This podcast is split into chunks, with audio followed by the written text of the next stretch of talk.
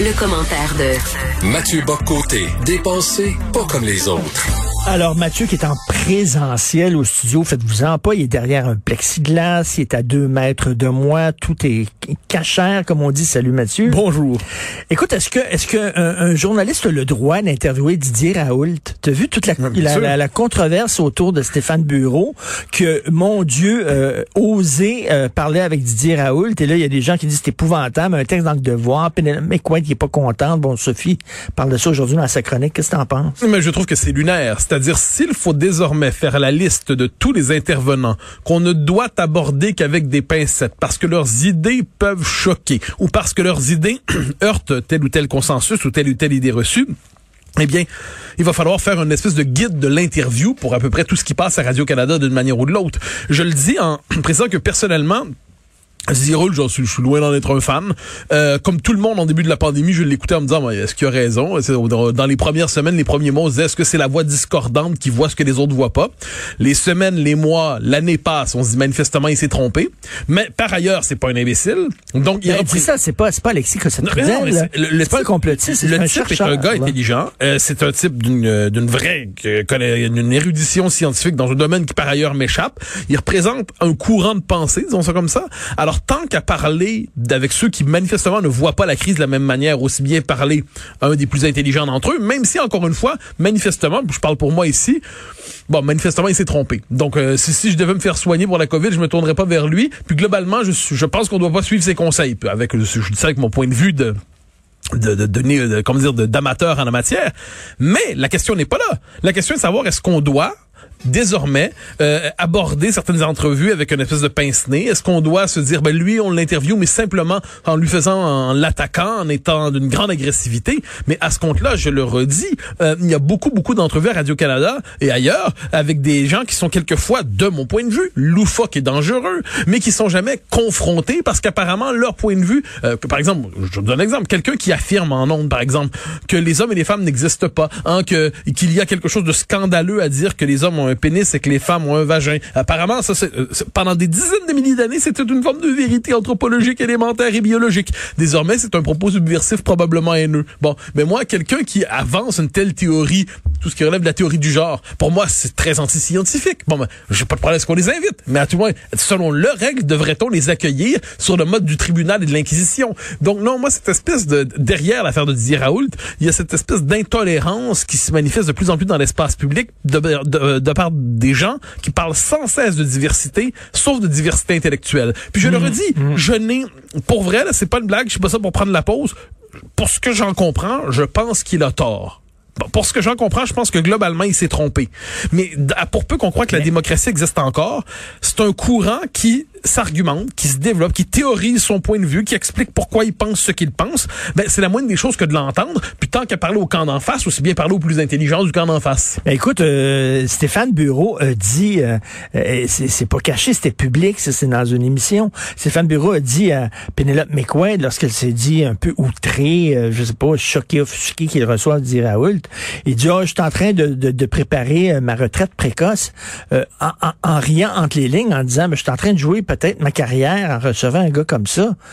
T'as minute, les gens qui n'arrêtent pas de parler de la théorie du genre à Radio-Canada, ça n'a aucun fondement scientifique, mais aucun fondement. Oui, mais, mais alors, voilà pourquoi, en ces matières, moi, j'aime par euh, cette référence à euh, Lysenko. Hein, Lysenko, ce savant de guillemets soviétique qui trouvait le moyen de couler la vérité scientifique selon les critères de, de l'exigence idéologique du régime soviétique. Autrement dit, d'une certaine manière, euh, il fabriquait la science dont le régime avait besoin. Bon, euh, on appelle ça le lysenkisme. Eh bien, à certains égards, je pense que notre époque est néo-lysenkiste, c'est-à-dire qu'il y a des vérités idéologiques qui sont fixées, par exemple la fluidité identitaire et le principe anthropologique de base, alors que le masculin et le féminin sont des catégories résiduelles réactionnaires témoignant du monde hétéro-patriarcal phallocentrique, je crois. Bon, bon alors il y a ça. Ou en plus, on pourrait multiplier les exemples. Moi, j'ai pas envie de faire querelle là-dessus. Je dis simplement que manifestement, on est dans une époque qui aujourd'hui a des exigences idéologiques très fortes et ne peuvent être mentionnées dans l'espace public que les faits qui sont en conformité avec l'orthodoxie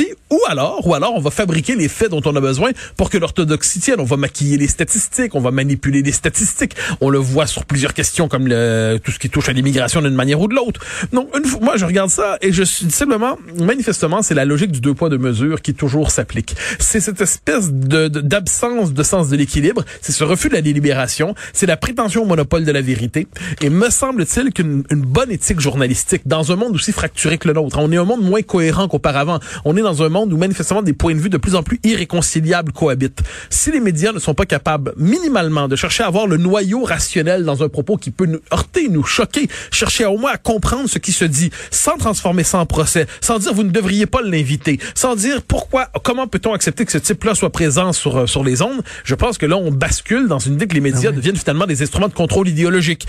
Donc, ah, puis encore une fois, encore une fois, qu'est-ce qu'on aurait voulu faire que que Bureau, qui, qui l'a confronté par ailleurs, qui a posé des questions, Ben on oui. aurait voulu quoi qu'il soit discourtois. On aurait voulu qu'il soit euh, absolument agressif, absolument désagréable. Je crois qu'on est capable de conjuguer des questions piquantes avec un certain sens de la courtoisie. Écoute, à tout le moins, c'est le pari de Stéphane Bureau, qui, à ce que j'en sais, n'est pas le plus mauvais des intervieweurs québécois. Oh non, mais moi j'ai énormément de respect pour Stéphane. Et Stéphane m'a interviewé hein, pendant une heure, toi Mhm. aussi, là, à son émission, m'a interviewé, euh, je pense c'était l'an dernier. Et euh, c'était fantastique. C'était vraiment une des meilleures entrevues. Que, que- bon, puis des bonnes questions. Puis tu sais, c'était pas complaisant et tout. Mais, mais tu sais, je sais qu'il y a des gens à Radio-Canada qui étaient vraiment choqués qu'ils me reçoivent, là, comme si j'étais le diable en personne. là. Non, mais- voyons. Mais et c'est toujours cette loi. c'est- nous sommes devant des gens qui voudraient distribuer des permis de per- des permis de parole, des permis de pour s'exprimer publiquement. Et, euh, et c'est dit comme tel. hein. Il suffit de regarder sur ces fameux réseaux sociaux dont on parle tant, où s'agite la, la, la foule lyncheuse. Quand quelqu'un, quand un infréquentable du régime, appelons ça comme ça, apparaît, eh bien, on va voir comment peut-on l'éviter. On l'entend trop, on l'écoute trop, on ne devrait pas l'entendre et on veut faire perdre les tribunes. Alors, sais, la fameuse cancel culture, c'est d'abord ça. Vouloir expulser, bannir civiquement, appliquer la peine de mort sociale et professionnelle aux contradicteurs, à ceux qui ne disent pas ce qu'on veut entendre. Et euh, c'est réservé, réservé. Il arrive que ça me le, ça, on, on me fait le coup aussi. On a fait le coup à Facal, on fait le coup à plusieurs. Bon, moi je regarde ça et je me dis ce qui est paradoxal, c'est que nous sommes ici quand même devant apparemment des grands professeurs de tolérance, des grands professeurs de diversité, des grands professeurs d'ouverture, mais qui apparemment peinent à accepter ce principe élémentaire qu'est la diversité des idées. Mais bon, c'est c'est le cas Radio-Canada, c'est le cas un peu à France Inter, les grands diffuseurs, c'est le cas à la BBC, les grands diffuseurs publics, hélas, sont trop souvent euh, sur le mode de l'endoctrinement.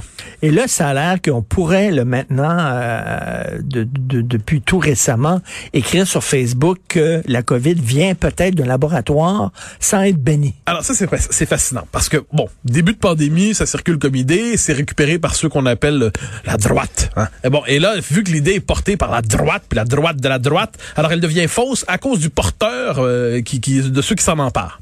Et là, pendant un certain temps, au nom du contrôle de la vérité, au nom d'une euh, d'une forme de, de- en fait, du contrôle de rigueur des informations, Facebook dit on ne permettra plus de poster sur euh, le réseau des articles qui disent que la, la COVID a une origine dans un laboratoire. Fake news. Hein? Au nom de la vérité, la lutte contre les fake news, c'est plus permis. C'est du complotisme. Ouais. Et là, depuis quelques jours, on peut désormais de nouveau avancer cette théorie Parce sur que Facebook. Biden Parce que Biden l'a adoubé. l'a adoubé, exactement. Alors moi, personnellement, j'en ai pas le début de la moindre idée d'où vient la COVID. Je veux dire, moi, je suis encore sa théorie du pangolin. Je veux dire, euh, j'ai hâte de voir. Moi, en fait, en ces matières-là, je confesse une ignorance totale. J'attends qu'on me dise le résultat des enquêtes, l'enquête scientifique. Si on me dit... Mais ça semble de plus en plus être la, la, la voie là, du, du Ben, laboratoire. alors, là. voilà, mais moi, en ces matières-là, je me prends C'est c'est François Brousseau aujourd'hui dans Oui, le Devoir qui en parle, Mais- c'est ça. Puis dit que le pangolin s'est ab- s'est abandonné. Je bien. Parce que je moi, je me prends avec des points d'interrogation dans la tête quand je regarde ça, puis j'attends qu'on me le dise, j'ai pas d'expertise là-dedans. Mais ce qui est intéressant, pour les questions qui, qui, qui nous intéressent, c'est que donc Facebook nous dit on va contrôler la vérité là-dessus. Donc là, voilà ce qui est l'opinion autorisée du moment. Mais ce qu'on constate, c'est qu'en fonction du, de la recherche, en fonction de l'évolution des travaux, l'opinion autorisée bascule, euh, les- les- le, le spectre s'étend ou se rétrécit. Bon, mais ce qu'on peut savoir, c'est sur quelle autre question, sur quel autre thème euh, on doit aussi avoir un tel contrôle idéologique de la vérité. Moi, en ces matières-là, je pense que ce petit exemple-là est tout à fait révélateur de ce qui se passe. C'est que les médias sociaux, croyant devoir faire travail de rigueur euh, factuelle et pédagogique, dans les faits deviennent des relais idéologiques. Ben, totalement. Et, et ne se rendent pas compte de ce qu'ils font. Quelqu'un de droite dit ça, ça provient d'un laboratoire. Non, c'est fake news. Quelqu'un de gauche dit la même chose. Ah, ben là, et on revient toujours à ce qu'on dit souvent. Quand la droite dit euh, euh, le feu est pris dans la maison, on dit non. Quand la gauche dit il me semble que ça sent le brûler, oh là là, Oui, attention, mais, mais c'est les toujours comme ça. Mais avec cette singularité ici que là, on le voit, c'est au visage de tous. Comment Facebook va justifier désormais ce contrôle de l'information, sachant que sur une question aussi centrale, c'est- pas un détail à ce que j'en sais, eh bien, on a s'est permis d'expulser et maintenant on réintègre. Je pense que ça devrait aussi nous amener à réviser avec quelques, avec un esprit critique le, concept de conspirationniste ou de théorie du complot. Euh, moi, en ces matières-là, le concept de conspiration, il y a des conspirationnistes, évidemment, des gens qui expliquent le monde par une série de complots perpétuels, d'accord. Mais sinon, dès qu'on n'aime pas une thèse, l'étiqueter conspirationniste ou complotiste, je trouve qu'on a fait ça un peu rapidement depuis un an. Ça ne veut pas dire qu'il n'y a pas d'authentique psychologie conspirationniste. Là. Si vous pensez que quelque chose s'est passé dans une, une pizzeria quelque part à Washington, puis là, au même moment, il y a des lézards ou j'en sais rien, on connaît les théories loufoques qui circulent. Mais sinon, on devrait, je veux pas bannir le, le concept de conspirationniste. Ça témoigne d'une psychologie. Raoul Girardet avait écrit de belles pages là-dessus, sur la théorie du complot, l'obsession de l'ombre. Mais mais est-ce qu'on peut ne pas abuser de ce concept-là? Manifestement, là, il y a quelque chose qui relevait du conspirationniste, qui était une hypothèse, qui est devenue conspirationniste, qui ne l'est plus. Est-ce que c'est une, on pourrait retirer de cela une petite leçon? Évitons d'abuser de ce concept. Écoute, je veux te parler de- rapidement de d'autres choses. On, on s'est presque pas parlé de ça pendant la pandémie. Mais je veux, je veux t'entendre sur, sur les consignes sanitaires là, qu'on tient à tout prix là, à imposer encore, alors que les gens sont de plus en plus vaccinés. Et vraiment, là, je suis en train de rejoindre quasiment Eric Duhem là, là-dessus. Là, en disant, on peut-tu voyager, bordel? On peut-tu voyager, là? Ben moi, c'est que c'est une question par étapes. C'est-à-dire, on nous explique que, bon, là, il y a le premier confinement. OK. Là, tout le monde, on se dit, si tu la peste, c'est Ebola, OK, on va rester chez soi. Là, on apprend c'est quoi la COVID. On apprend à vivre avec la COVID. On apprend quels sont les gestes nécessaires. On apprend que le vaccin est là. On apprend que le vaccin fonctionne.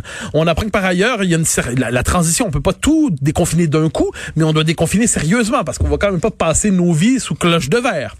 Et là, on arrive à ce moment pour les voyages, me semble-t-il, où pour ceux qui ont la double dose. Bon. Pour ceux qui... euh, Là, on peut multiplier les, les critères. Mais est-ce qu'il faut continuer de transformer les voyageurs en espèce de diable ambulant? Est-ce qu'on doit les transformer encore en bouc émissaire? Emmanuel Latraverse, je pense que c'était Oui. hier, a fait bon. un excellent papier là-dessus. Parce que, bon, mais là, à un moment donné, c'est une question centrale. C'est-à-dire, à moins qu'on ne croit plus à la liberté de circulation, à moins qu'on ne croit plus à la liberté des individus. Là, là, aujourd'hui, double, si est-ce qu'on peut définir le, un plan de déconfinement aussi pour les voyageurs pour savoir à quel moment ça va être possible, dans quelles conditions? Est-ce qu'on peut suspendre aussi la fameuse quarantaine à l'hôtel et ainsi de suite, même pour les, à tout le moins pour les Canadiens, les Québécois? Là, il y a quelque chose d'un peu loufoque. C'est-à-dire, là, c'était des mesures punitives, c'était des mesures qui voulaient faire exemple, des mesures exagérément répressives pour faire un symbole pour tous en disant, voilà le prix à payer pour sortir vil jouisseur. Bon. M- mettons que là, si on peut sortir de ça, ça veut pas dire qu'on doit pas conserver un plus grand contrôle qu'avant la pandémie. Je suis prêt à, à discuter de tout ça. Mais est-ce qu'on peut cesser de cette diabolisation des voyageurs? Nous n'en sommes plus là, je crois. Et même là, le hier, là, bon, les, les, les, les, les, rassemblements à l'extérieur, ça me choque pas tant que ça, moi. Mais c'est la, la question, c'est le fameux risque Covid. C'est-à-dire, si- notre objectif, c'est de recommencer à se voir comme des gens normaux quand il va y avoir zéro cas COVID, ça arrivera jamais en quelque sorte. J'ai l'impression qu'il va falloir apprendre à vivre avec ça. On a réussi grâce au vaccin à euh, véritablement limiter l'épidémie, la contrôler. C'est moins les cas que les hospitalisations qui comptent, on l'aura compris. Ensuite, il y a des médicaments contre la COVID qui vont se développer. Ensuite, donc, il y a toute une série de choses qui arrivent. Est-ce qu'on peut retrouver le droit tout simplement de vivre? Ça veut pas dire faire les fous et se licher le visage en public. Bon, d'accord. Mais une fois qu'on parle de ça, une fois qu'on évite de faire les imbéciles, est-ce qu'on peut cesser cette politique du soupçon anxiogène, euh, exagérément anxiogène, qui correspond plus à la réalité des faits? on oui. n'est plus au milieu d'une d'une vague qui est, qui est effrayante. Puis surtout, là, on nous dit la quatrième vague s'en vient peut-être. Moi, je veux dire, la cinquième et la sixième Ben et la septième alouette. Bon, alors ça, je pense que là-dessus, il faut raison retrouver. C'est-à-dire, pas faire les fous, mais baliser un chemin de retour à une normalité progressive et pas étaler ça sur 15 ans. Donc, je pense, non, la question des voyageurs, ça devient aujourd'hui, il y avait un symbole à franchir, c'était les restaurants. Le nouveau symbole à franchir ou à, à- à- à nommer, c'est les voyageurs. Une fois qu'on a touché à ça, une fois qu'on on aura véritablement fait un retour à la normalité. Avec, comme je dis, des règles, probablement, un encadrement, probablement, mais, mais il va falloir passer par là plus tôt que tard. Ben oui, tout à fait. Et apprendre à vivre Oui, bien sûr. avec la COVID. Merci beaucoup. Au grand Mathieu. plaisir. Bye Merci. bye. Salut.